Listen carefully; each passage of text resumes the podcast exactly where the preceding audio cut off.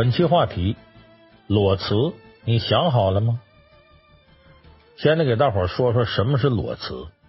哎，咱们很多朋友啊，此处不留爷，自有留爷处啊，在这个单位干的不顺，那我就辞职。一般来说，辞职的时候啊，你都想好了下家，就是我辞职之后马上就有一份新的工作。那么辞职的时候还没有找好下家，你就辞职了，这叫什么呢？这叫裸辞。哎，赤身裸体的离开，哈哈，裸辞就不考虑后路，毅然决然的离开。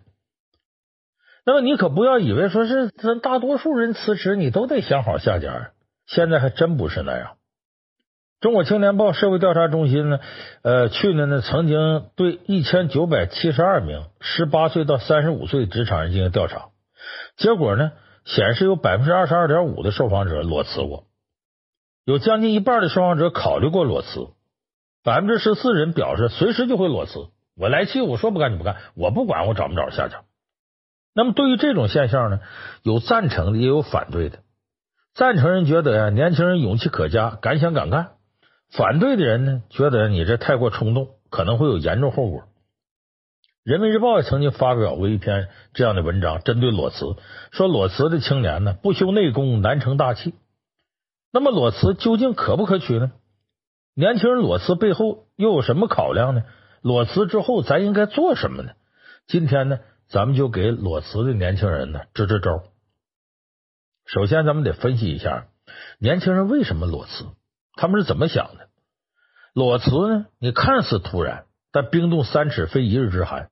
平日里的厌倦、疲惫和压力会逐渐的产生叠加效应，最后在导火索的作用下呢，瞬间爆发。这个导火索呢，也许是一场病，也许是老板一次责骂，呃，甚至是和同事的一次冲突。而这些突发事件呢，会变成压倒骆驼的最后一根稻草，最后导致貌似突然的裸辞。那么这些厌倦、疲惫和压力来自于哪儿呢？说白了，无非就是职场三大基础：钱、能力和人际关系。你赚钱赚的少，会让人产生厌倦；能力有限呢，会让人倍感压力；而人际关系的复杂呢，就会让你疲惫不堪。这三点呢，也正是年轻人选择裸辞的主要原因。我举个我身边例子啊，就前一段时间呢，我有个朋友给我打电话。哎，我朋友姓徐，这老徐呢给我打电话说呀，说他家孩子呀小徐想上我这儿来上班。他家那孩子我了解，他重点大学毕业，在国外还留过学，啊，学的是呢就是管理的这一摊儿，可以说要成绩有成绩，要能力有能力，找份好工作，到这个甚至五百强公司工作都没问题。他原来好像也在哪家五百强公司工作了。他怎么会想着上我这上班呢？我就跟我老徐说：“我说呀，你这孩子这么优秀，我这儿呢，呃，咱不能妄自菲薄，但是我这总之是庙小啊，自个儿领一帮人干点事儿，你这孩子上我这是不是有点施展不开，屈才了？”结果老徐叹了口气跟我说呀：“说孩子本来原来那工作很不错，可是最近辞职了，也没找下家呢。”哎，这就裸辞。我说孩子为什么裸辞了？在单位他遭受什么了？怎么辞的职啊？这老徐就给我从头说一遍。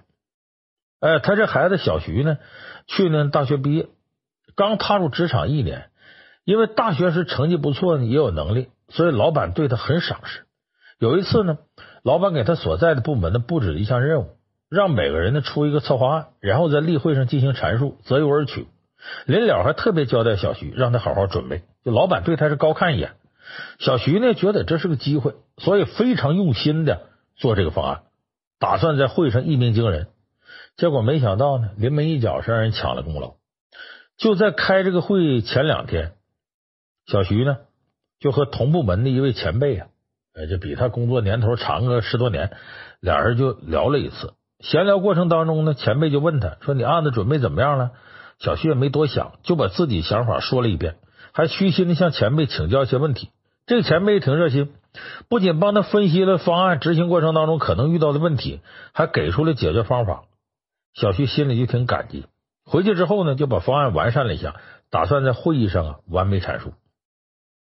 那么到开会那天，小徐呢被安排在倒数第二个说这个方案，结果没想到的是呢，他之前跟他聊天，他那个同部门的前辈，汤汤汤汤汤把自己的方案说出来，小徐一听就傻了，怎么着？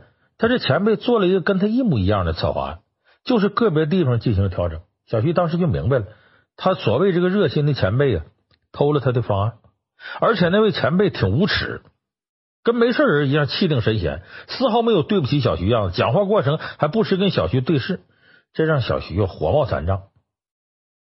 可毕竟小徐在单位资历浅呢，最后轮到小徐说的时候，小徐硬着头皮就说自个儿方案没准备好。自己准备的跟前面几位都有重叠的地方，呃，没什么创意，和回头再研究研究。最后啊，老板呢，那眼神都能看出对他老失望了。那老板对此显然不满意。会后呢，就把小徐叫过去谈话，说：“你怎么回事？你这些天贪玩了还是怎么着啊？那你这你自己有能力，但是你态度不端正，那可不行。你不能敷衍了事，你这么让我失望。”这小徐心里本来就委屈。加上老板这番言语刺激，就把这个前辈偷策划案这事一股脑跟老板说了。他本来以为老板会给他做主，结果老板呢听了之后呢，面不改色心不跳的。哎，搁话呢，他敲打他说：“工作不努力就算了，你给人泼脏水呀，这是人品问题。”回去之后，这小徐越想越上火，越想越烦恼，工作也没热情了。加上同事们议论纷纷，没过几天，小徐来气，选择辞职了。那么这件事对小徐造成很大影响。现在辞职已经两个月了，也没出去找工作，一直宅在家里。他爸老徐啊，怕他再待下去就废了，实在没办法了，这才跟我说想上我这儿来。你看，就裸辞这个事儿，你琢磨琢磨，往往它诞生可能就是一时冲动，就这么个原因。那么说这种裸辞呢，它这个到底是有利还是有弊呢？我们得怎么看这事儿呢？咱们先说啊，这个裸辞有利的一面啊。首先，它有利的一面呢，是迅速脱离不愉快的工作环境。大多数裸辞的年轻人其实都跟小徐一样，是被某件事给刺激了，瞬间做出裸辞决定。虽然说有些冲动呢，但也不是一点好处没有，因为裸辞能让你快速从不愉快的工作环境当中解脱出来。也许理智上呢，我们会认为啊，这个骑驴找马更有利。哎，一边干一边找下家，先别辞，等找到下家再辞。但是感性上呀。就觉得这个压抑的心情更难熬。说白了，这跟婚姻一样，两人过得不痛快，与其强撑，倒不如放了彼此，两不耽误，离婚。这对你跟用人单位来说都有好处。所以说，第一个有利的地方呢，是迅速脱离不愉快的工作环境。第二个好处呢，就是，可以重新规划职场定位。如果你之前对自己的职场定位不准确，觉得自己做这个岗位啊不合适，或者想转行，那么裸辞呢，就可以让你在毫无牵挂进行再次选择。并且有更多时间呢，让你为日后的工作做充足准备，而不是在不合适的路上一条道走到黑。可是你话说回来，尽管裸辞有前面我们说这两个好处啊，脱离不愉快工作环境，重新规划职场定位，但是我本人呢，不鼓励大家裸辞，因为凡事有利有弊，在裸辞这个问题上，这个弊要大于利。说都有哪些弊端呢？第一个弊端呢，裸辞就会让你瞬间失去生活保障。在下份工作没有着落的时候啊，你毅然决定裸辞，这其实相当于净身出户。除非你有积蓄或者有靠山，否则你就会立马过上啊吃上顿没下顿日子。就拿我刚才举例那个小徐来说，他之所以能毫无顾忌裸辞，因为他家家庭条件不错，他爸爸老徐是我的朋友，人家基本上已经实现财务自由了。哎，人是个私企的老板，日子过得很不错。就小徐不上班，家里养得起。但是这种情况啊，他毕竟不是大多数。大多数的职场青年呢，出身都是家庭情况一般，父母供你念书啊，已经就很吃力了。哎，就是你这时候啊，你再接着啃老，是真不好意思。再加上现在年轻人消费习惯不好，很少有人呢攒得住钱。说白了，就是你就是真裸辞之后。你摸摸兜里腰包，连积蓄都没有，所以等于呢，你既没有这个攒的钱，也没有靠山。在这种情况下裸辞，后续的麻烦会很多。我之前就听说一个裸辞之后啊，深陷信用卡贷款的故事。有个公司职员，女孩姓杨，因为公司经常加班，工作压力大，就选择裸辞了。当时他给自己定的计划呢，是休息两个星期啊，半个月之后我就找工作。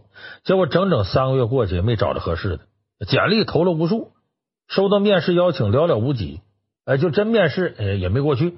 所以之前呢，他攒了点钱，也就是个几万块钱，很快呢就要花完了。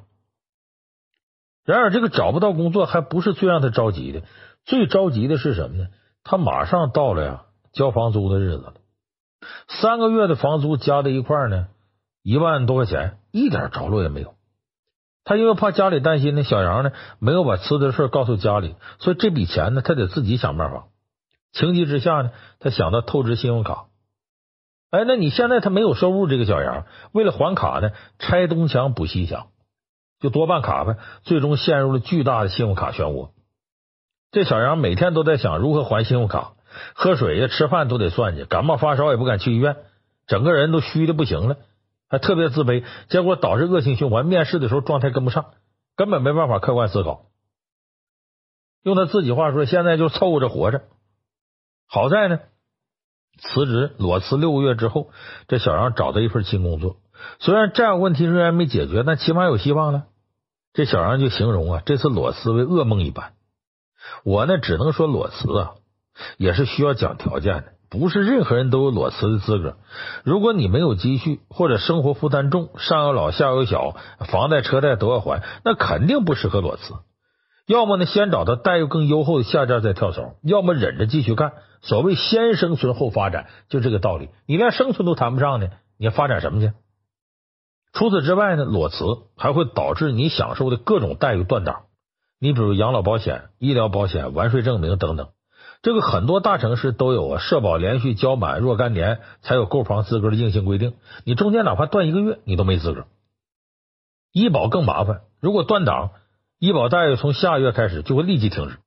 还有完税证明，你以北京为例呢，你想要摇号买车，你就得提供连续五年的完税证明，断档就视为无效。这些麻烦呢，都是没有办法解决的，你只能自己兜着。所以，有买房、买车、看病需求的人，你千万不要轻易裸辞。所以，裸辞头一个弊端就会瞬间呢失去一些生活保障。它的第二个弊端呢，就是你这个裸辞之后，你找不着工作这段时间叫空窗期。这个空窗期过长啊，容易使你丧失自信，造成误判。裸辞之后呢，如果你能迅速找到新工作，当然最好。否则，这个空窗期越长，越不容易找到合适工作。从而失去对自己的正确判断。很多人找工作的时候都有过这样体验：只要连续面试失败几次，心里就会发慌，觉得自己是不是要求高了，或者高估自己了。那么试想，如果连续三个月都没有找到合适工作，你会什么心情？估计大多数人呢，对自己判断就会出现失误，就会变成啊来者不拒。只要有单位收，工资再低，呃，我也去。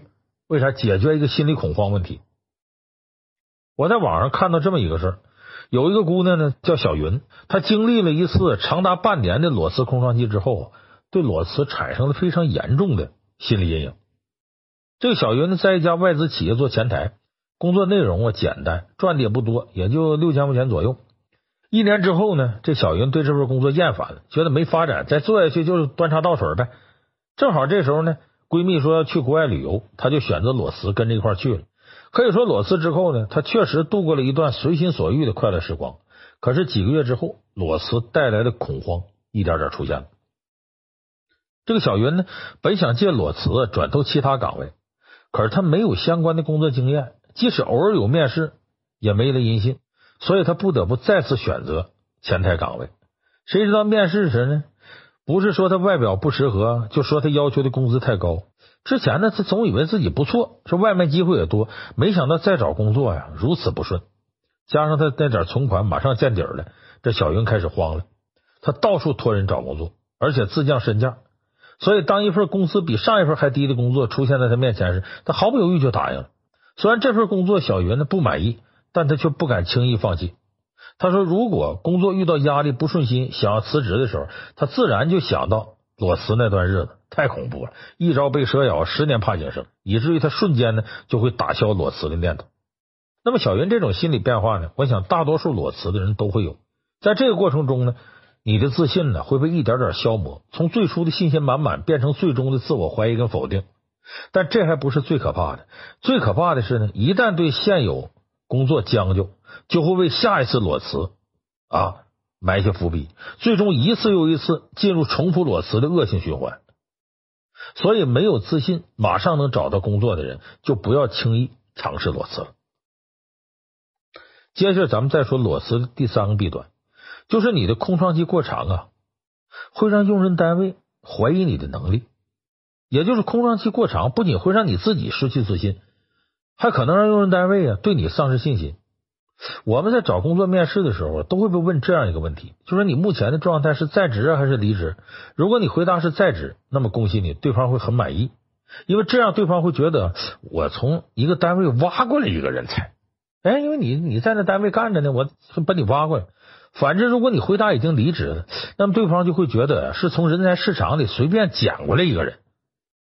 就觉得你是个被人才市场、被上家抛弃的人，一旦这种情况发生，对不起，你入职的概率会大打折扣。很多人可能觉得会不可理喻，说短期的失业和裸辞，按理说应该是可以接受的，为什么用人单位就不理解呢？其实很好理解，用人单位当然是想挑选性价比最高的人，在职跳槽的人到处都有。呃，投来的简历呢，也大多数是在职人士的。那为何非要考虑这个你你这么一个已经失业的人呢？而且失业就会有空窗期，空窗期这段时间呢，你的生活肯定是跟工作关联特别少，这直接就会导致呢，你跟职场脱节。如果你是用人单位，那你会选择一个随时能上岗的人，还是会选择一个需要时间重新适应职场的人呢？那这个答案是显而易见的。所以除此之外呢？这用人单位还会在面试的时候盘问你在空窗期都做了什么，这样的问题看似简单，其实是面试陷阱。用人单位之所以问这些问题，实际上是在考察求职者对自己的职业有没有长远规划，对自己有没有清醒认识。如果你给出的理由啊是有计划的学习，哎，效果尚可，说我这段时间学东西了。反正如果你说你毫无计划且杂乱无章，那只能说明你这段时间呢无所事事，加上你空窗期呢。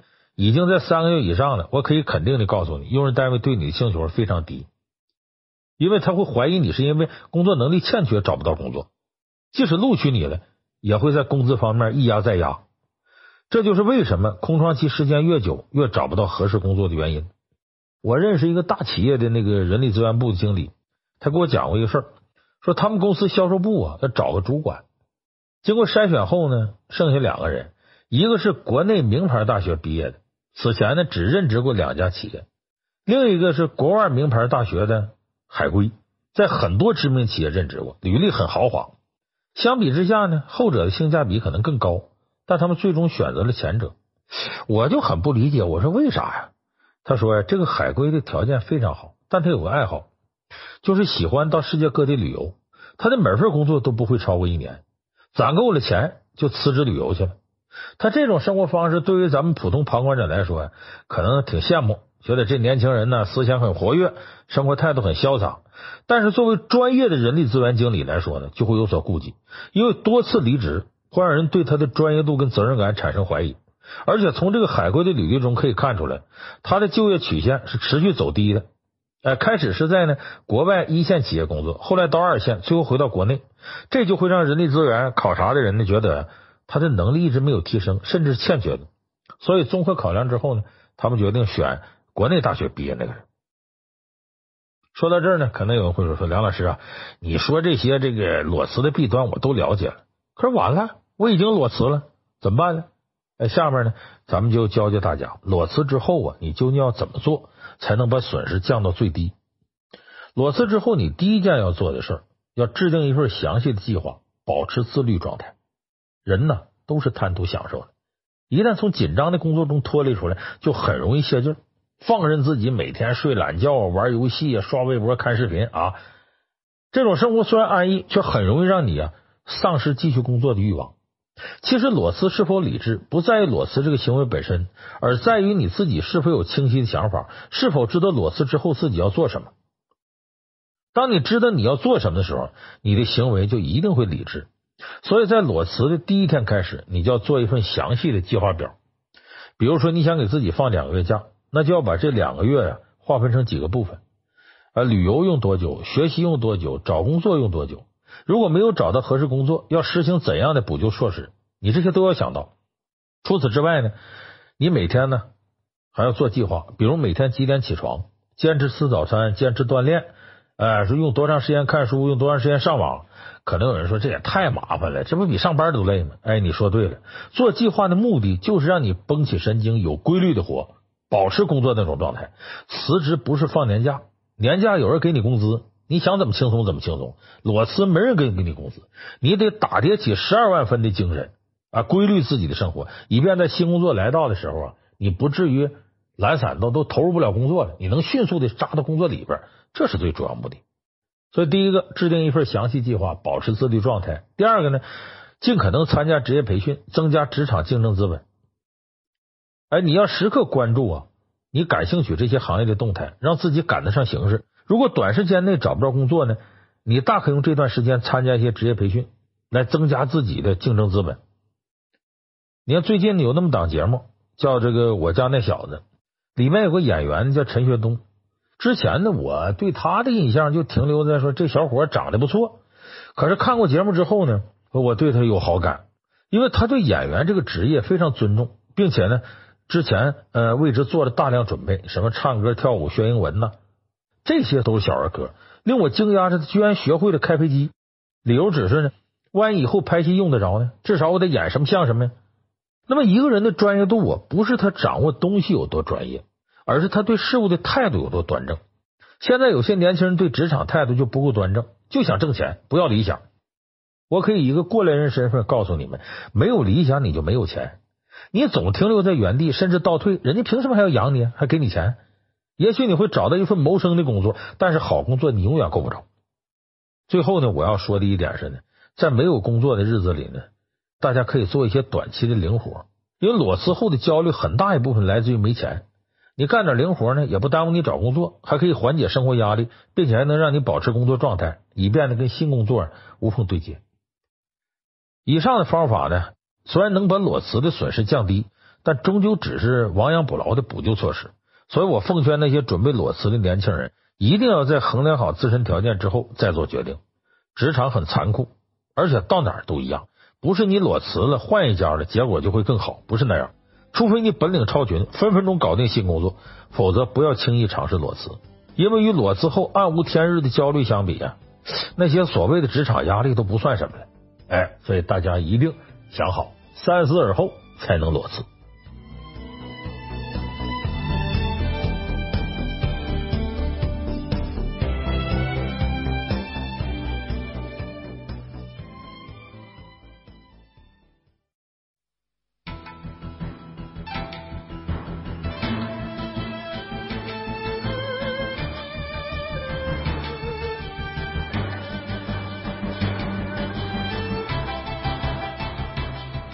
本期话题：说话别啰嗦。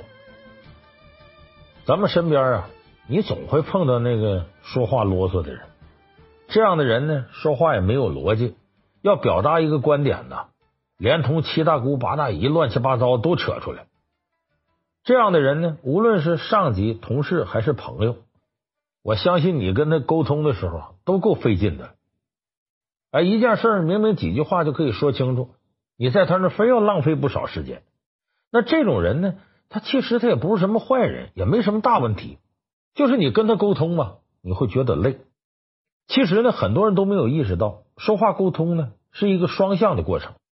你传达一段信息花了多少时间，往往就意味着对方需要同等的时间来接收你这个信息。如果遇到啰嗦的，那可能他花的时间呢就会非常多。才能完整的接受和理解你的信息。如果你每次交流都特别的冗长、繁复、缺乏重点，那反过来，别人就不得不用同样的时间跟精力去解析呀，去把你这水分挤出来呀，才能理解你要传达的内容。这就造成了几个严重的问题。一方面呢，这容易导致信息失真；另外一方面呢，导致每一次啊，你跟别人对话都会耗费对方大量的认知资源。久而久之呢，别人可能意识不到，但他的大脑已经在潜意识里呢替他进行了表态，就是不想再接受你的信息，甚至你说的有时候都变得精炼了，他本能的也去排斥这些东西。所以很多时候啊，说话是否言简意赅、直入主题，决定了说话人的形象以及别人如何看待说话的人。我们很难控制别人的看法，但是我们可以尽量的控制自己的表达，让自己的表达呢更简洁、高效和流畅。很多人说你你你也不能说话太直，这个和那个说话太直是两回事儿。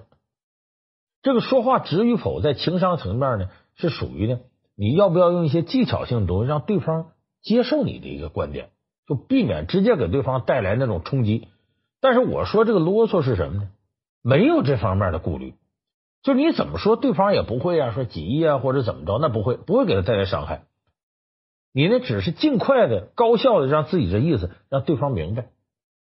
所以这个是说话啰嗦过程当中要特别特别注意到的。它不存在一个你如何技巧的、如何很富有人情的，跟这个没有关系。所以今天呢，我就给大伙分析分析，怎么样才能避免说话啰嗦？说话啰嗦的病根在哪儿？咱们找准病根呢，才能够对症下药。首先呢，说话啰嗦，第一种情况，他的病根叫不知所问。简单就是说呀，提问方的问题呀，太过开放和宽泛，以至于回答这一方啊，很难聚焦对方真正想知道的答案。哎，你比方说，就对于这种不知所问的，就是上司问你说：“小张啊，你对这份计划案有什么看法啊？”你会不会把你当时能想到的所有意见都通通说一遍呢？有些人就会，因为想着说的全总比我没说到要好啊，说的多总能碰上对的吧？这就好像咱们上学那时候考试有一类题叫主观题，比方说这事儿说说你的看法，呃，你认为怎么怎么的？老师当时也是告诉我们，把能想到的都写上，因为这就可能啊，呃，某一个点你你就不会漏，直接这知识点碰对了，你就更容易得分。可是这是考试，你面对的那是死的题。在生活当中呢，工作当中啊，上司要像你问这样，你对这个计划案怎么看呢？这是你面对活的人，所以你常常呢求全，把所有能想到的都回答完之后，往往没有说到上司的心里去。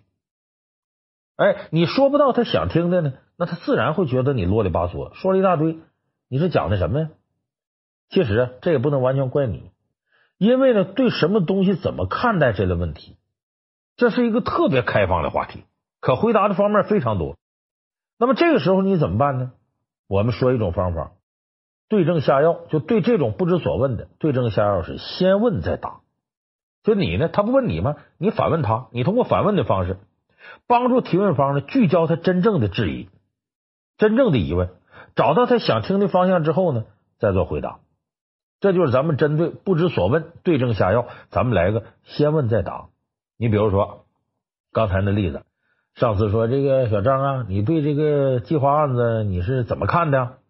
你就可以问一句：“说老板，您是指内容上的意见呢，还是操作层面上的意见呢？或者你说说我对预算和流程啊，这是我学过的专业，我都有想法。您是想听我说说预算呢，还是说说流程呢？”很简单的一句问话就反问。让提问方呢帮你聚焦，给你画出范围，所以你这答案呢就肯定啊比之前那个面面俱到什么都讲就来的精炼多。当然呢，有些老板呢其实自个儿他也没主意，他布置个任务呢，你问来问去他会觉得烦。但从常识上来看呢，这样的老板他毕竟还是少数。一般老板在问你意见的时候，他都是有一定想法的。所以如果你这个反问能问到点子上，让他给你画个范围。就比较容易让他觉得你是个有心有想法的下属。那咱们再提一下刚才说那个考试答主观题，哎，老师告诉你说要说多说全，那是因为题目是死的，你也不能跟题目交流啊。他问完了，他那有标准答案等着你呢，你没办法，你跟他没法交流。那你跟活人说话呢，你就可以用这种啊跟活人进行交流的方式，用反问的方式，让他给你画范围聚焦，把主观题呢变成选择题。然后直接呢，你就能给出答案，避免这个沟通过程当中太啰嗦。那么，如果提问人的问题已经很明确具体，你要回答还是啰嗦，这是什么情况？你该怎么办呢？咱们说啰嗦的第二种症状：低估听众。什么叫低估听众呢？就这时候你的问题啊，可能就是低估了听者的理解力。就你老板问你，你呢拿他这跟二百五似的，你觉得他理解能力不够，所以你呜啦呜啦呜啦说了一通，总担心别人听不懂，所以你就有一种冲动，要把自己想到的所有东西一股脑都说出来，要么就是在一个层次上翻来覆去，正说反说都解释一遍，要么就一个问题无限延展，面面俱到。那么咱举个例子吧，大家一定有体会。这啰嗦界有个形象代言人，谁呢？就《大话西游》里的唐僧，就唱那个 Only You 那位。哎，那段是是非常出名的桥段。呃，他跟孙悟空抢月光宝盒的时候说：“哎，你想要啊？你想要说清楚就行了吗？你想要我会给你的，你想要我当然不会不给你了。呃，不可能，你说要我不给你啊？呃，你说不要我偏给你。你看，就这段里边，它核心意思就是一句话，就你想要就直说，呃，你说了我就会给你。”咱们正常判断呢，都会觉得这句话有什么难理解的？一说就懂。那我懂了，你还继续解释我已经知道的东西，那你给听者的感受是什么？就是你翻来覆去在这磨叽，在这啰嗦。啊，我这再举一个生活当中例子，我身边啊就有这么，原来我做这个老梁观世界的时候，呃，有一个这个后期技术，哎，就是给我这个节目做后期的，配视频呐，或者是编辑这个，姓侯。这个小侯呢，人很机灵。哎，真跟那姓一样，猴精猴精的。他那后期呢，出活还快，技术还好。每次这不做完了，我得审片吗？哎，只要他做的片子，基本上都挺出彩，有想法，有创意。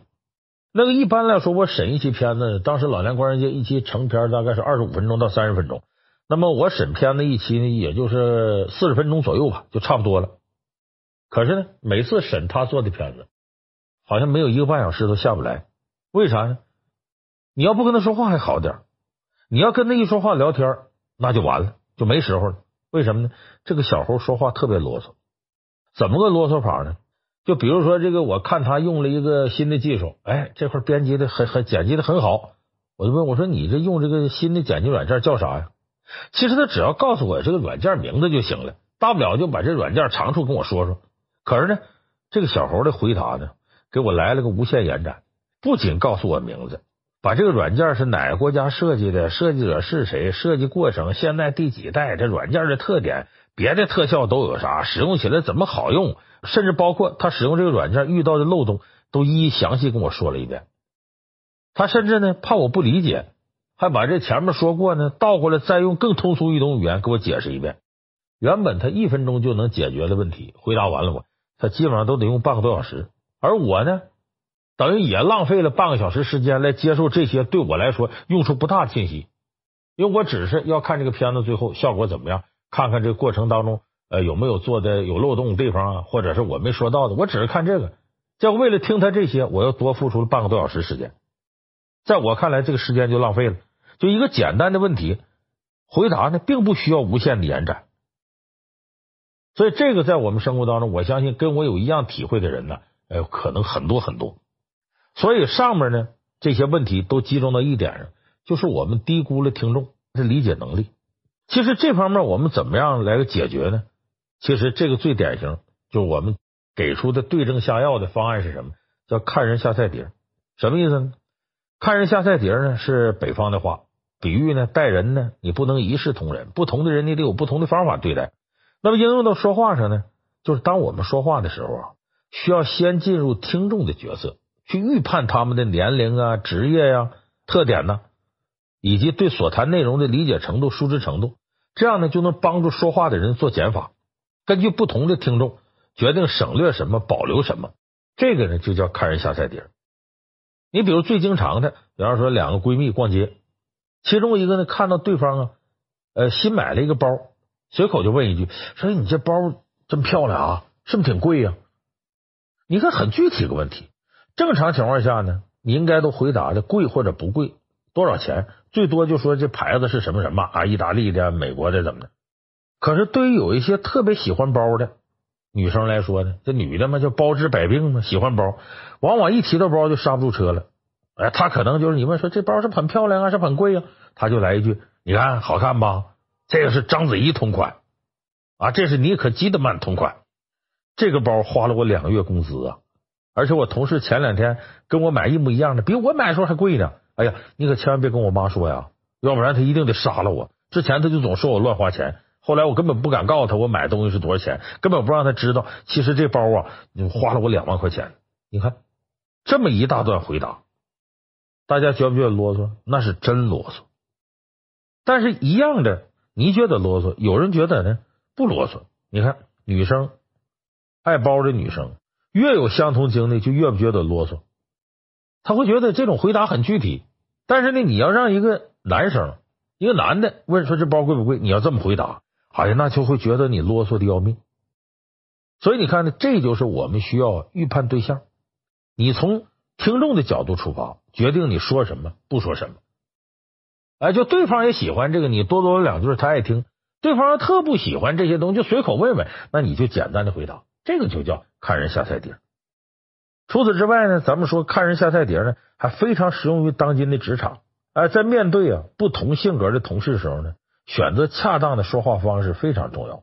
你面对傲慢的同事，要言语简洁，避免寒暄，因为跟这些自我感觉良好的人交流沟通啊，你稍作谦虚，他就会把你的恭敬啊当做你不如他的铁证。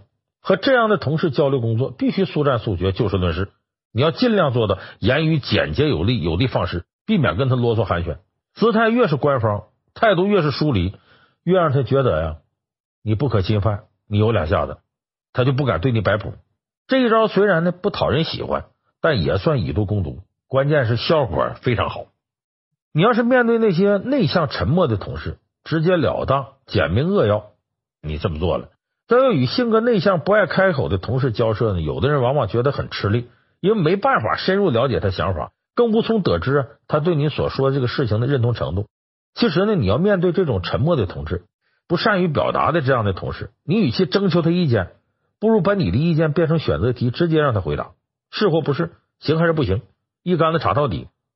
这样的交流呢，虽然你看着挺直接、挺愣，但是却会让你的沟通啊变得高效很多。那么与人沟通呢，因为他人的地位、身份这些因素啊，差别对待，这个呢。在大多数时候，它并不可取，显得咱们势利。然而呢，如果我们用在正地方，如果你根据对方不同的脾气特征，选择最合适的说话方式，我认为这个是非常恰当的。它不仅会避免说话啰嗦的情况发生，而且你能够直接达到目的，时间长了呢，会赢得对方的好感。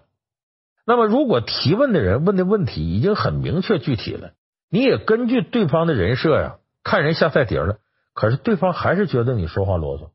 这是什么原因呢？哎，这就咱们说到的第三个症状，缺乏条理。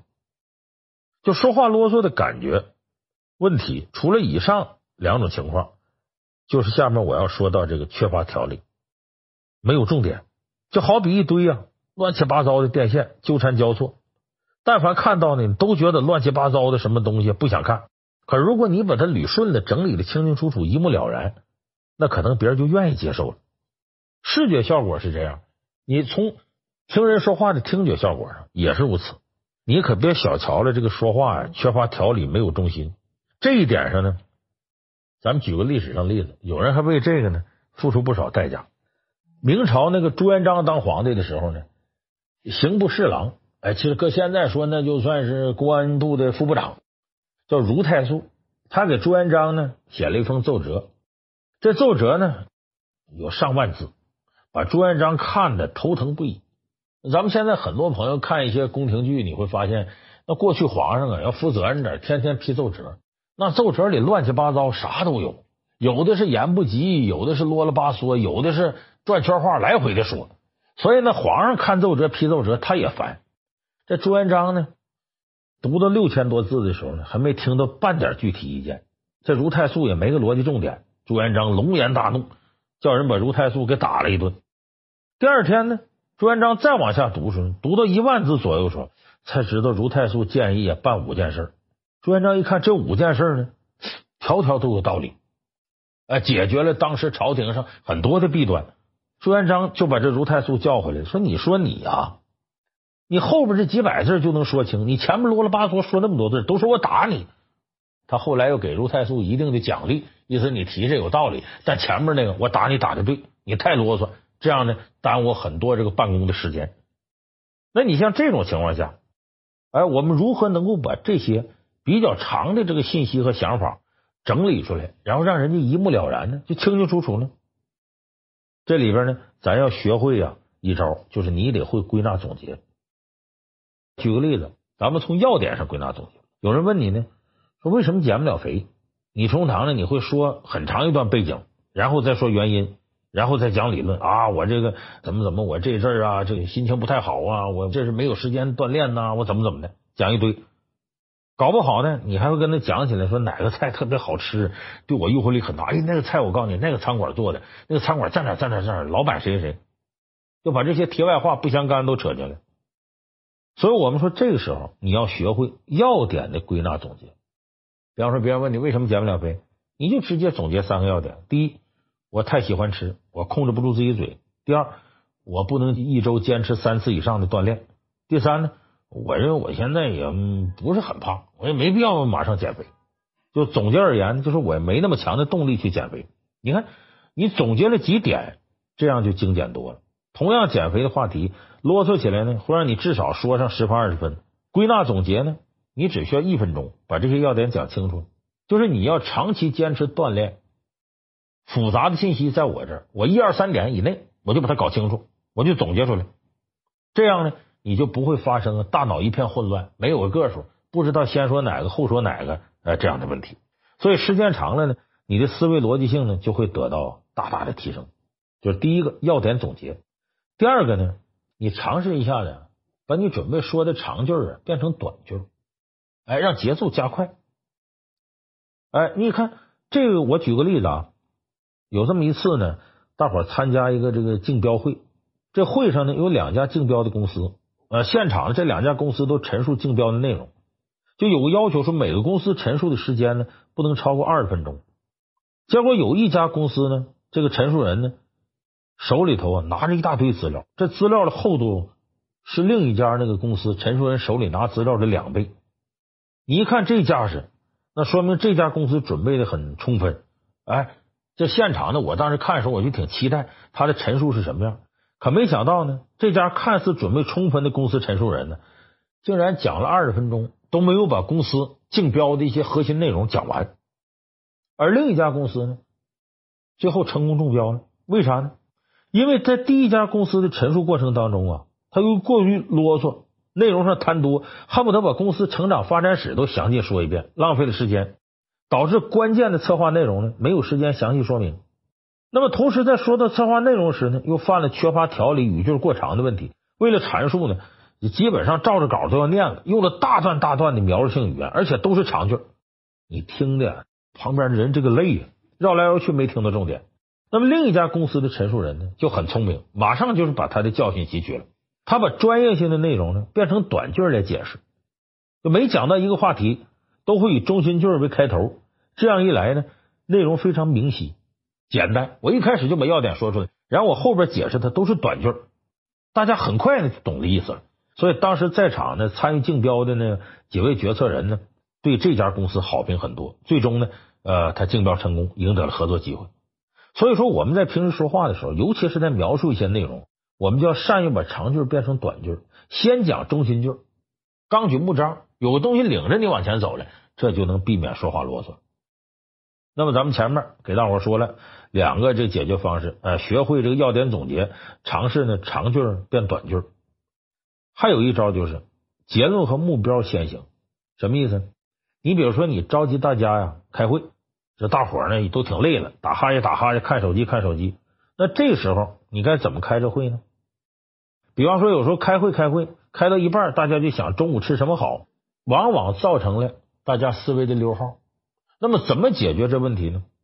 就是这个会一开始你就要树立目标，哎，你就要确定要解决的问题，这样这个会议才能够主题集中，才能把质量提上来。你比方说，一个说话啰嗦的人，一般开会这么开啊，今天呢我们开会，啊，很快啊要迎来这个我们公司招聘了，这对我们很重要，因为我们公司需要人才，现在二十一世纪人才最宝贵，所以我们怎么怎么怎么。啊！你们大伙说说对这次招聘会看法吗？你看，把这些讲完，这十多分钟过去了。为啥？你前面讲这些，这个公司的什么招聘的重要性，这不用你说，这都废话，大伙都清楚这个意义。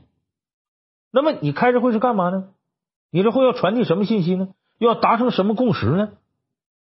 所以你要纲举目张，一开始就把结论和目标啊摆在大家面前，就是一开始我们就解决这个问题。说现在是招聘高峰期，我们呢就需要锁定招聘学生圈定的这几所学校。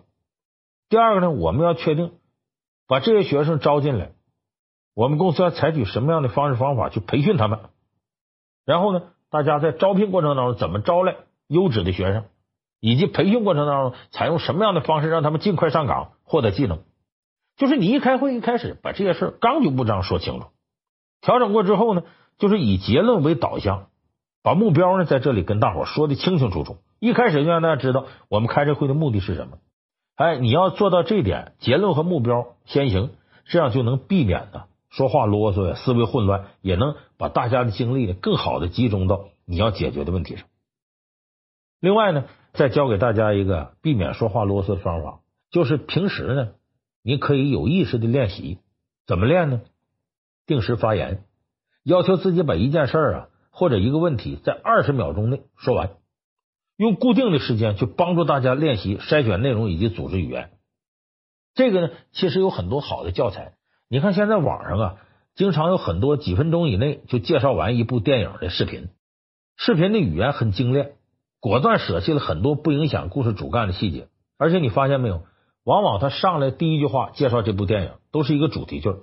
大家好，呃，我是谁谁。今天我要说一个我复活了，我又死了的故事。今天我要说一个闺蜜之间背后互相插刀的故事。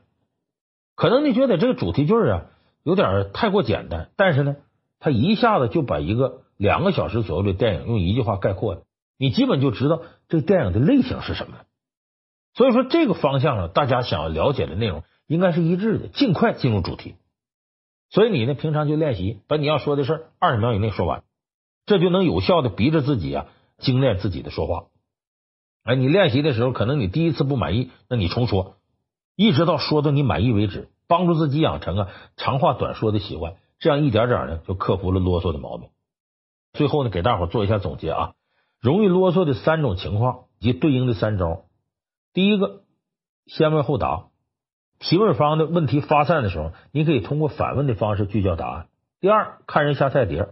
克服心态上低估听众理解力的问题，问什么答什么，防止思维无限延展，因人而异，选择回到内容的多少上，在量上精简，根据对方能接受的范围，他的理解能力，他想知道什么，你告诉他什么。第三呢，总结归纳，把这个自己要说的话呢，一二三点总结出来，使用中心句，把长句呢变短，这样就克服说话的杂乱无章。平时呢，还可以经常做限定时间说话的练习啊！我限定我要说这事儿二十秒以内，我把它说完，这样一点点的改善自己说话的水平和能力。哎，这就是避免说话啰嗦，哎，其中的一些门道。